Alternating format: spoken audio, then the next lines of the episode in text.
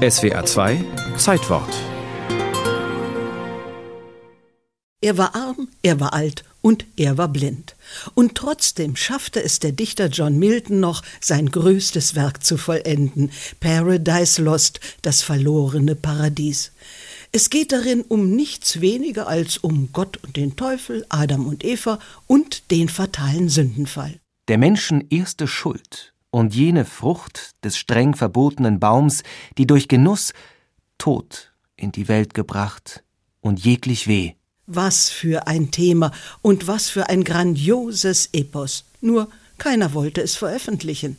Zwei Jahre lang suchte der Autor verzweifelt nach einem Verleger, bis er am 27. April 1667 das Urheberrecht daran verkaufen musste, für gerade mal zehn englische Pfund.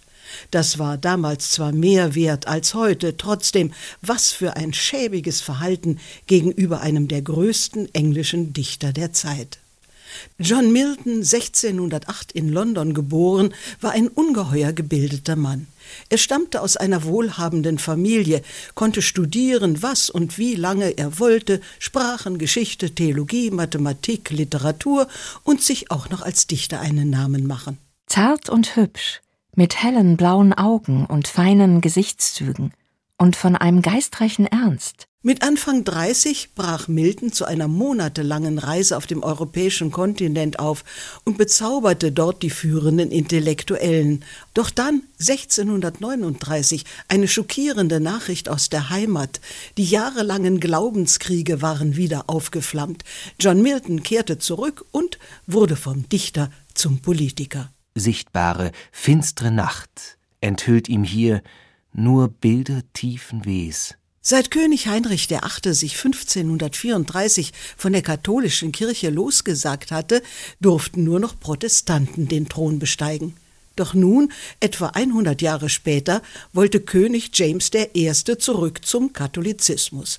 Erbitterte Diskussionen, blutige Aufstände und mittendrin der überzeugte Protestant John Milton, der mit leidenschaftlichen Schriften die Stimmung anheizte. Schließlich wurde König James I. geköpft. Sein Gegner Oliver Cromwell herrschte als Lord Protector und machte John Milton zu einem seiner wichtigsten Mitarbeiter. Gegenden der Sorgen, düstre Schatten, wo Friede nicht noch Ruhe je verweilt. Doch als Cromwell 1658 starb, verlor John Milton alles Ansehen, Vermögen und beinahe auch seinen Kopf. Es ging ihm miserabel, ein ärmliches Leben, unglückliche Ehen, er wurde blind. Doch ihm blieben seine ungeheure Belesenheit, seine dichterische Kraft und seine Töchter, denen er ein grandioses Epos in die Feder diktierte, das verlorene Paradies. Dass ich gemäß dem hohen Gegenstand die Wege Gottes, den Menschen preisend, die ewige Vorsehung verteidigen mag. Ein riesiges kosmisches Drama. Gott streitet mit Luzifer, dem aufrührerischen Engel, der leider so kühn und mitreißend gezeichnet ist, dass er zur heimlichen Hauptperson wird. Der gütige Gott verzeiht auch den vom Teufel zur Sünde verführten Menschen Adam und Eva. Das Paradies verlassen müssen sie dennoch. Sie wanderten mit langsam zagem Schritt und Hand in Hand aus Eden ihren Weg.